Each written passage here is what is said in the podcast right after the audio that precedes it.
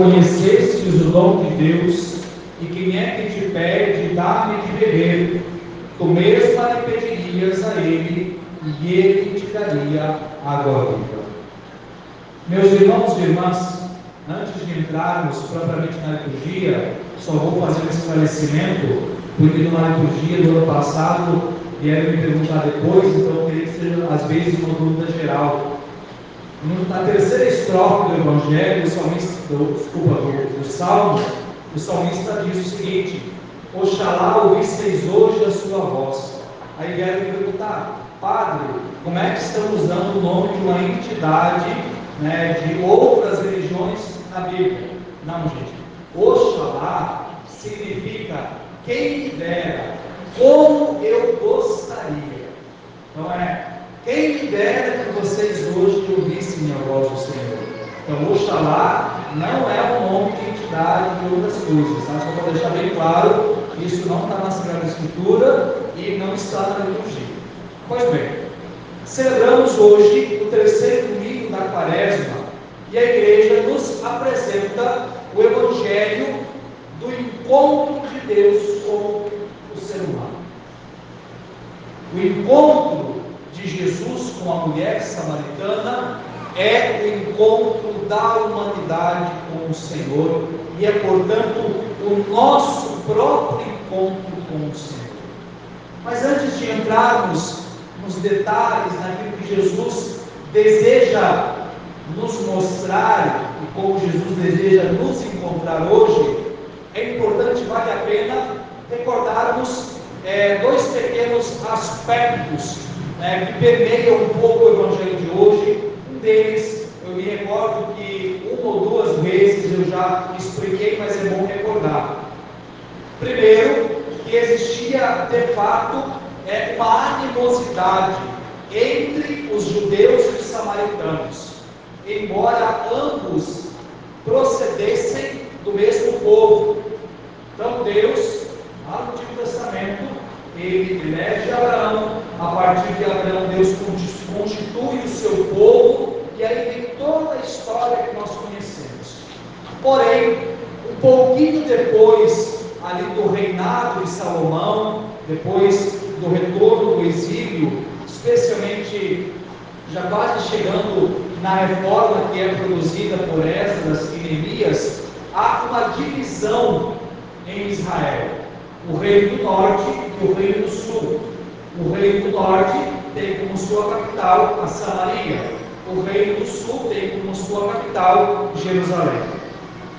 E com o passar do tempo, a Samaria acaba, em primeiro lugar, sofrendo um pouquinho mais alguns ataques, é, e também por uma certa opção, que a gente não pode negligenciar, pelo pecado do próprio povo, de negligência, de achar que conviver, casar-se e até mesmo adquirir para si hábitos que não eram próprios deles, inclusive no aspecto religioso, estava tudo bem.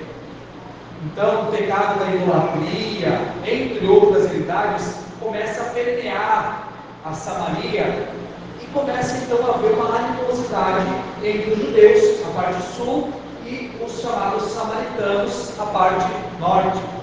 A situação fica mais complicada ainda porque em Jerusalém é que ficava o templo que foi construído pelo rei Salomão. Como o rei do norte que não tinha o seu templo, eles acharam que eles poderiam construir deles. Então houve um momento onde em um, monte chamado Garazim, eles tentaram construir alguma coisa, chegaram a utilizar um tempo, mas depois, posteriormente, esse lugar foi destruído. Curiosamente, o Monte Garazim é onde acontece o encontro entre Jesus e a Samaritana. É aqui em Sicar. Então, há essa animosidade. Como o padre já falou, há vários momentos que isso aparece. Então, de fato, eles eram bastante adversários. Um outro aspecto que é para a gente entender, né, assim, a, como posso dizer a audácia deste evangelho, é que dentro da cultura judaica, um homem dificilmente dirigia a palavra em público a uma mulher que não fosse sua mãe ou a sua esposa. Mesmo que fosse conhecida. Para uma pessoa desconhecida e estrangeira, muito menos. É por isso que a própria samaritana pergunta: olha, o sendo homens, dirige a palavra a mim que sou mulher samaritana? Então, para a gente entender também um pouquinho dessa, diríamos assim, dessa estranheza. Pois bem, colocados estes dois pontos, vamos entrar naquilo que o Senhor deseja nos falar hoje neste texto.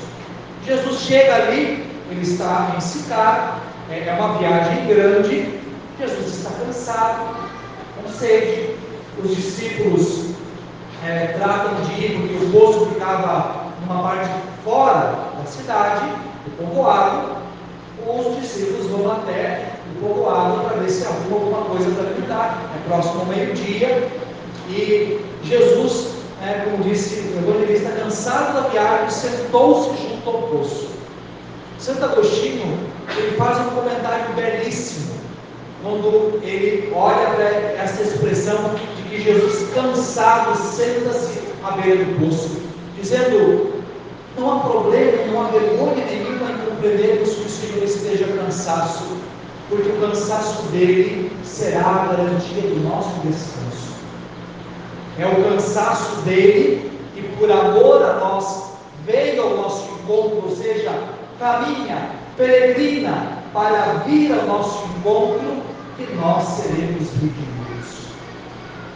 Faz sentido, inclusive, a letra que nós cantamos às vezes de uma, uma canção, né? Teu cansa, meu cansaço, que é o outro dos descansos, né? Uma, uma música barca do Padre Zezinho. A gente pode aplicar ela aqui. O cansaço de nosso Senhor é a garantia de que nós poderemos descansar eternamente. E Jesus veio então e senta-se à beira do poço. Meus irmãos e irmãs, eu diria que esta descrição de Jesus sentar-se à beira do poço apenas à beira de um poço realmente. Mas Jesus vem aqui, como eu dizia na introdução, para um encontro. Então hoje, nesta liturgia, nesta missa, Jesus senta-se à beira do poço da nossa vida. Hoje, o encontro será com cada um de nós. Hoje, Jesus deseja matar a sua sede em cada um de nós. E, como, e talvez, diante desta afirmação, nós mesmos nos perguntemos como a samaritana, como eu poderei matar a sede de Cristo? Como eu poderei matar a sede de Deus? E nós partimos daquilo que o próprio Cristo disse, respondendo à indagação da, da Samaritana: Se tu conhecesses o dom de Deus, e quem é que te pede, dá-lhe de beber, eu mesma, tu mesma lhe pedirias a ele, e ele te daria água viva. Primeiro ponto: se tu conhecesses o dom de Deus, e quem é que te pede? Não se trata de um conhecimento teórico, mas se trata, na verdade, de um conhecimento de quem está com alguém. Um conhecimento verdadeiramente por experiência. E por que Jesus, de algum modo, coloca essa, essa situação para a samaritana? Lembra que eu falei? A separação, Rio do Norte, não tem templo, né, a idolatria. Então, se conhecesse. Conhecer Deus não é decorar a Bíblia, o catecismo ou qualquer outra coisa. Conhecer o Senhor é, acima de tudo, estar com Ele. Se conhecesses o dom de Deus e quem é que te pede dar de beber, tu mesma lhe pedirias e ele te daria água Jesus te pede, dá-me de beber. Que sede é essa, meus irmãos e irmãs? É a sede de nós mesmos. É a sede de nos amar. É a sede de nos resgatar. É a sede de nos salvar. Talvez numa expressão. A sede de Jesus é a sede de que nós tenhamos dele. A sede de Jesus é a sede de que nós tenhamos sede. É para isto que o Senhor senta-se hoje à beira do nosso curso. Porque sede nós temos. O problema é que muitas vezes, justamente por desconhecer, por não estar com o Senhor, nós não sabemos exatamente qual é a sede que nos aflige. E por não saber exatamente qual é a sede, nós não sabemos o que pode saciar. É aquela expressão, não é? Quem não sabe onde quer chegar, qualquer caminho serve. Mas qualquer caminho nunca leva onde você quer chegar. Então, possivelmente, o que Jesus quer hoje, sentando-se à beira do nosso poço, é nos mostrar qual é a verdadeira sede. Que sede é esta? E então nos mostrar, é claro, como podemos matar esta sede. Pois bem, depois então disso, né, a mulher começa a contrapor, porque ela questiona a questão da água viva. Possivelmente ela entendeu que água viva se trataria de água corrente. Eles estavam ali diante de um poço. Todo mundo sabe que no poço a água é parada, não é água corrente. Mas quando Jesus fala da água viva, a tradição da igreja nos elenca uma série de interpretações, como sendo o próprio Espírito Santo, por exemplo. Mas eu diria que, em primeiro lugar, a água viva da qual fala Jesus é a própria palavra de Deus. Mas além disso, é Ele mesmo. Porque recordemos, quando Jesus está cravado na cruz e o soldado vai certificar-se de que ele está morto, quando ele atravessa o lado do Senhor com a lança, o que, é que nos diz São João? E dali correu água e sangue. É dessa água, ou seja, é dele mesmo, é de Cristo mesmo, porque Jesus senta-se ali ao meio do poço com a samaritana e hoje senta-se à beira do nosso poço, da nossa vida, para que Ele mesmo possa se dar a nós. Nós é que precisamos compreender que a nossa sede é de Deus e de nada mais. Nós é que precisamos compreender que a inquietação, que a saudade, que a fome, que a sede que nós temos no mais profundo na nossa alma se chama fome, ausência, sede de Deus. O diálogo prossegue e depois né, das contraposições da mulher pedir então que, ela, que Jesus desse a ela aquela água viva, porque ela queria matar a sede dela. Vejamos bem, compreendendo que esta sede da qual Jesus está falando é a sede de Deus mesmo.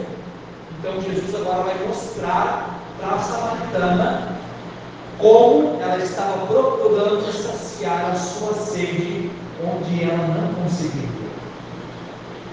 A provocação é a seguinte: vai chamar teu marido e volta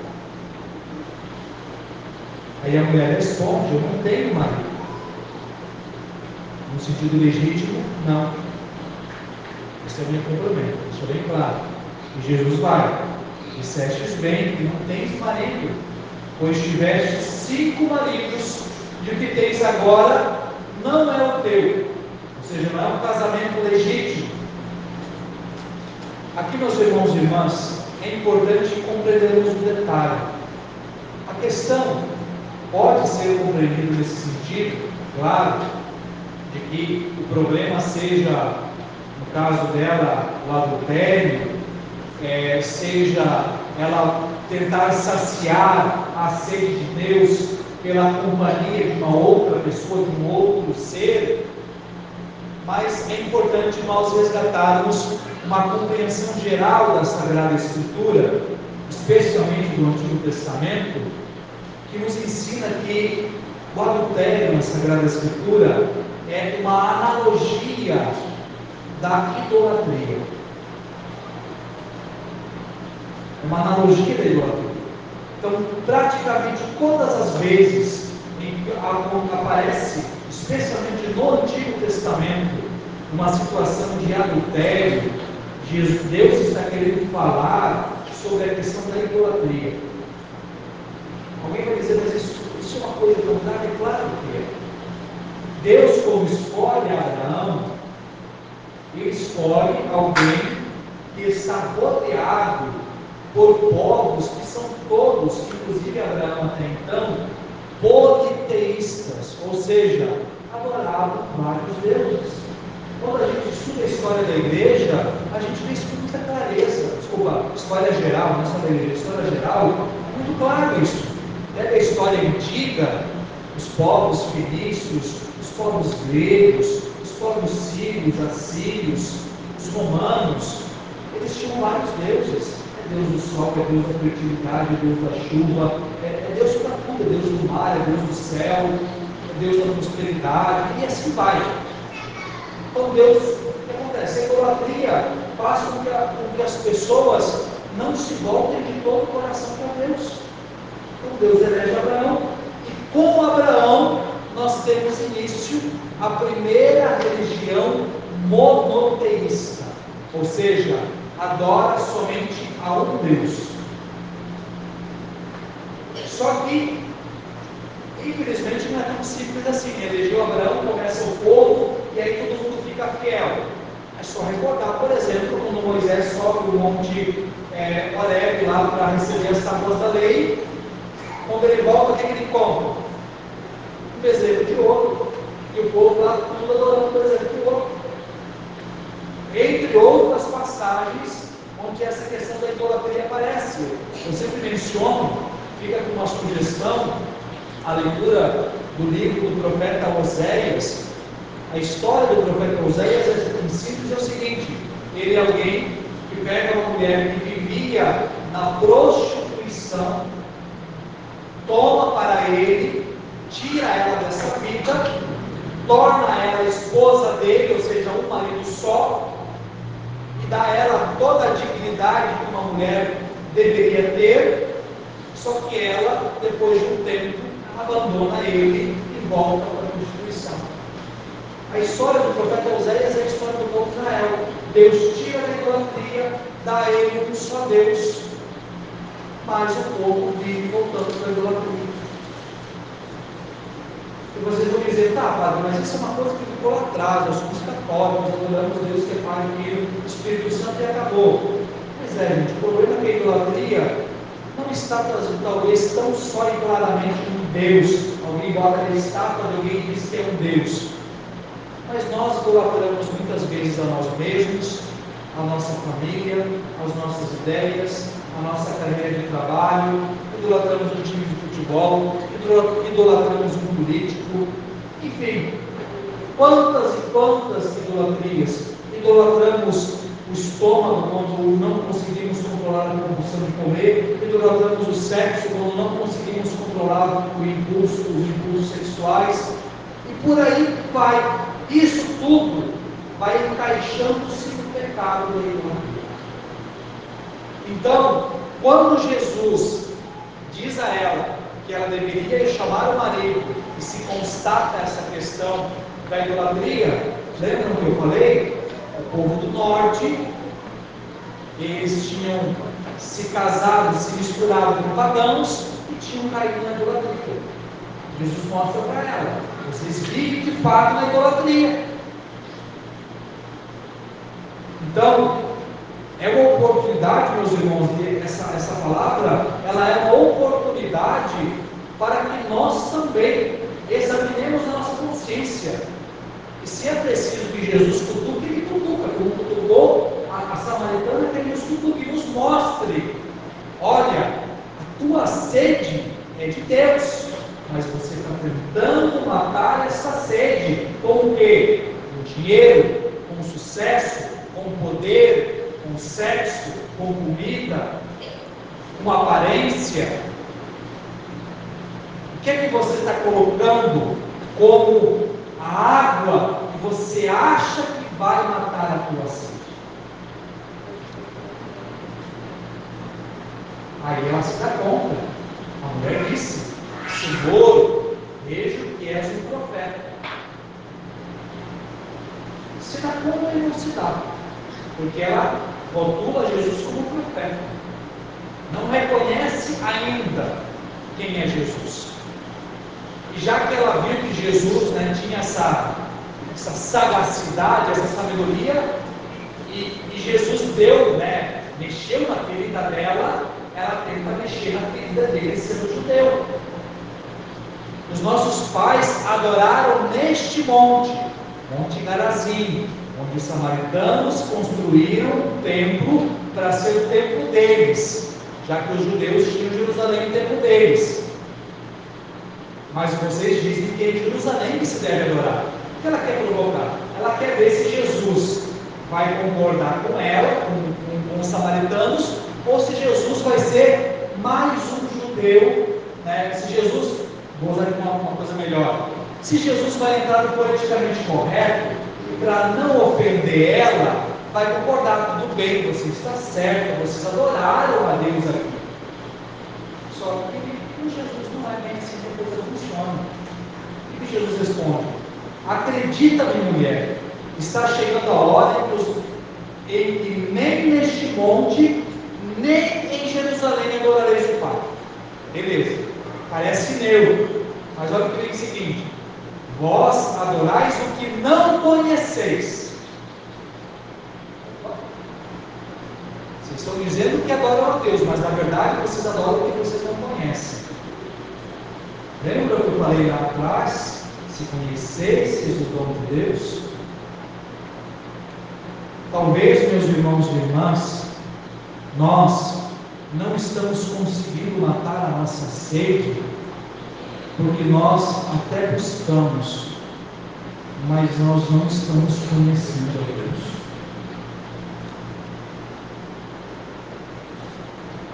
Vou usar a expressão que São Paulo usa na carta aos Coríntios, nós estamos adorando um Deus desconhecido. Não, não é isso. É isso. É isso que nós fazemos quando nós católicos muitas vezes começamos a fabricar o Jesus de acordo com aquilo que me agrada. Não, eu penso que Jesus ele faria isso. Eu acho que é assim. Eu interpreto deste jeito. E aí vai.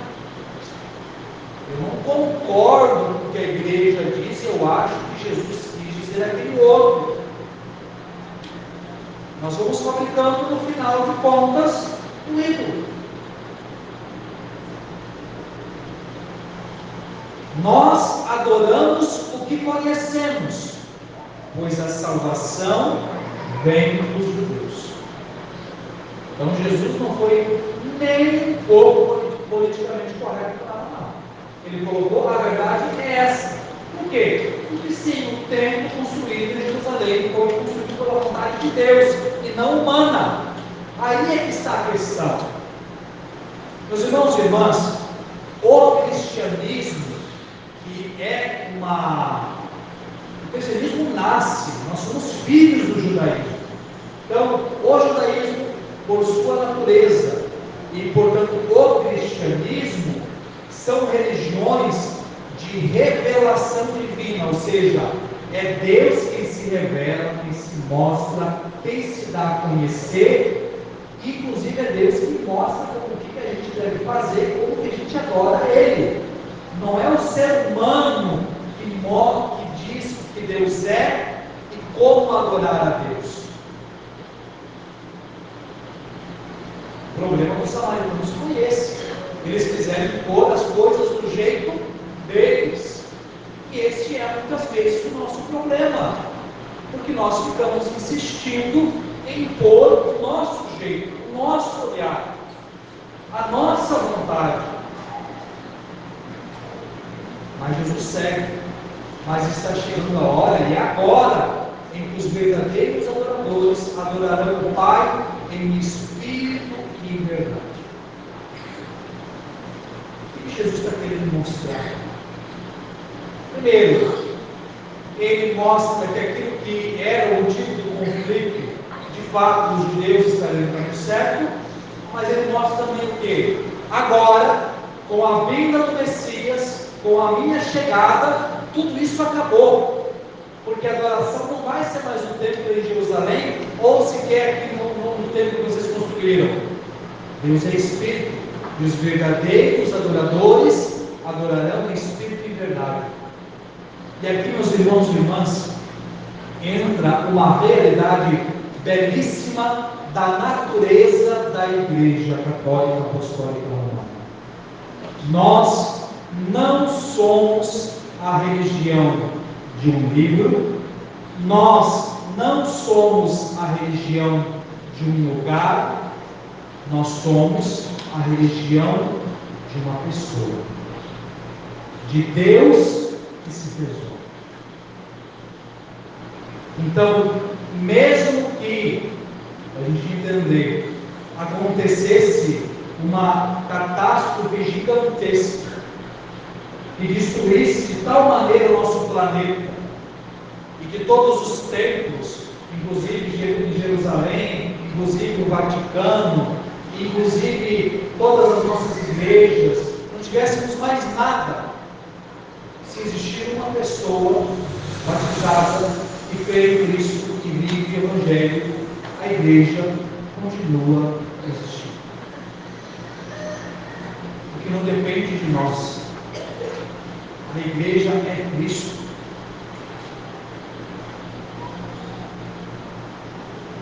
É isso que nós precisamos compreender. Os templos, as paróquias, as comunidades são realidades temporárias. Eu já expliquei isso uma vez. Vocês sabem o que significa a palavra paróquia? Paróquia significa acampamento. Ou seja, é um lugar onde eu estou de passagem por um tempo, porque eu não moro aqui. Minha casa, o lugar onde eu resido é a vida eterna no céu. Isso é bom até para a gente derrubar algumas vaidades que a gente tem em relação a essa questão de paróquia, comunidade, pastoral, movimento. Gente, tudo isso um dia vai cessar.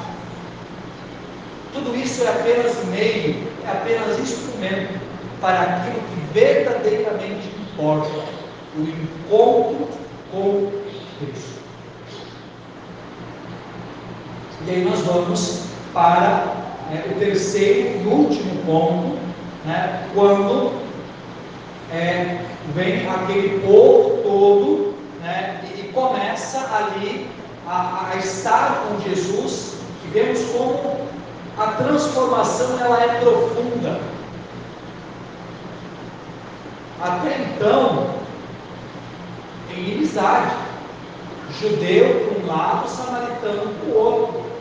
Agora, os, os samaritanos já chegam para Jesus e dizem o quê? Conosco, permanece aqui. Diz o Evangelho que Jesus permaneceu ali por dois dias.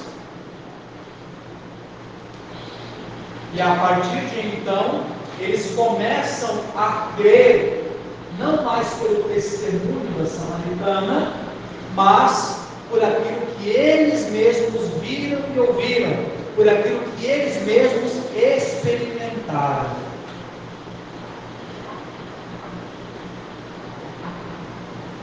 Aqui na dobra, como você disse, nosso Senhor dá uma puxada nas nossas orelhas.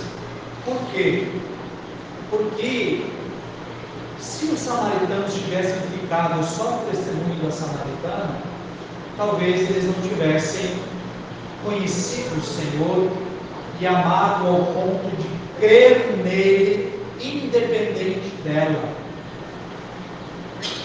Quando eu digo que Jesus puxa a orelha, quantas vezes a gente ouve aquela empáfia, né?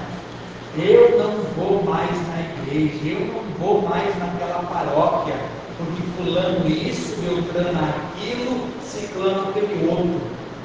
Ué, e você vai na igreja por causa de alguém? Eu achava que você ia por causa de Deus. Entendo isso. Se alguém deixa de ir à igreja, deixa de buscar o Cristo por uma experiência negativa com um irmão, com uma irmã, me desculpe, mas frequentou a igreja de corpo presente. Porque encontrar Jesus passou longe, nem na beira do poço dele.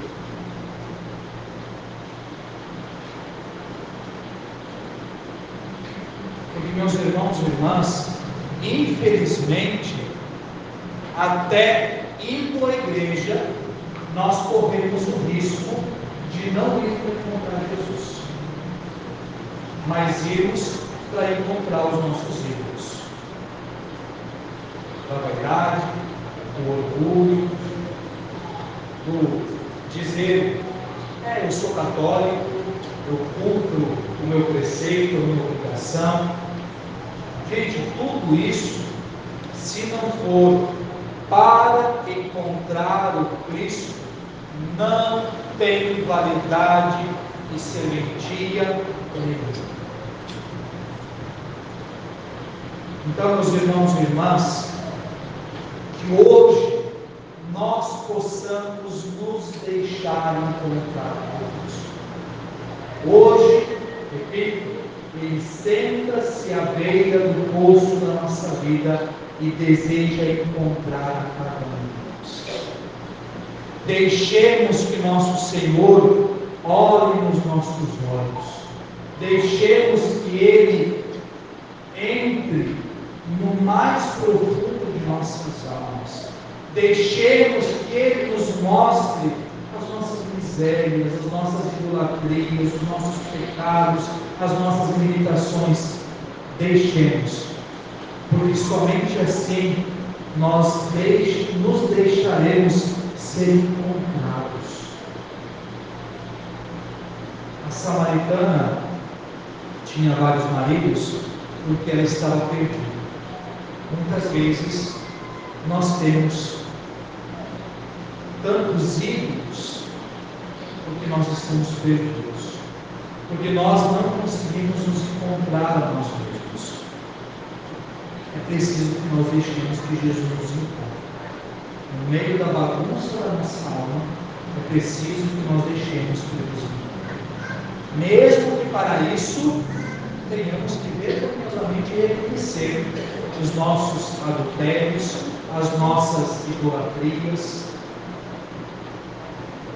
nos deixemos encontrar, para que encontrados por Ele, ou encontremos, e encontrando Ele, possamos de fato conhecer este Deus que se fez homem e que no seu cansaço veio nos redimir e nos salvar, e que na sua sede veio matar a nossa sede, e deseja que nós experimentemos aquilo para o qual fomos criados, o dom de Deus, a vida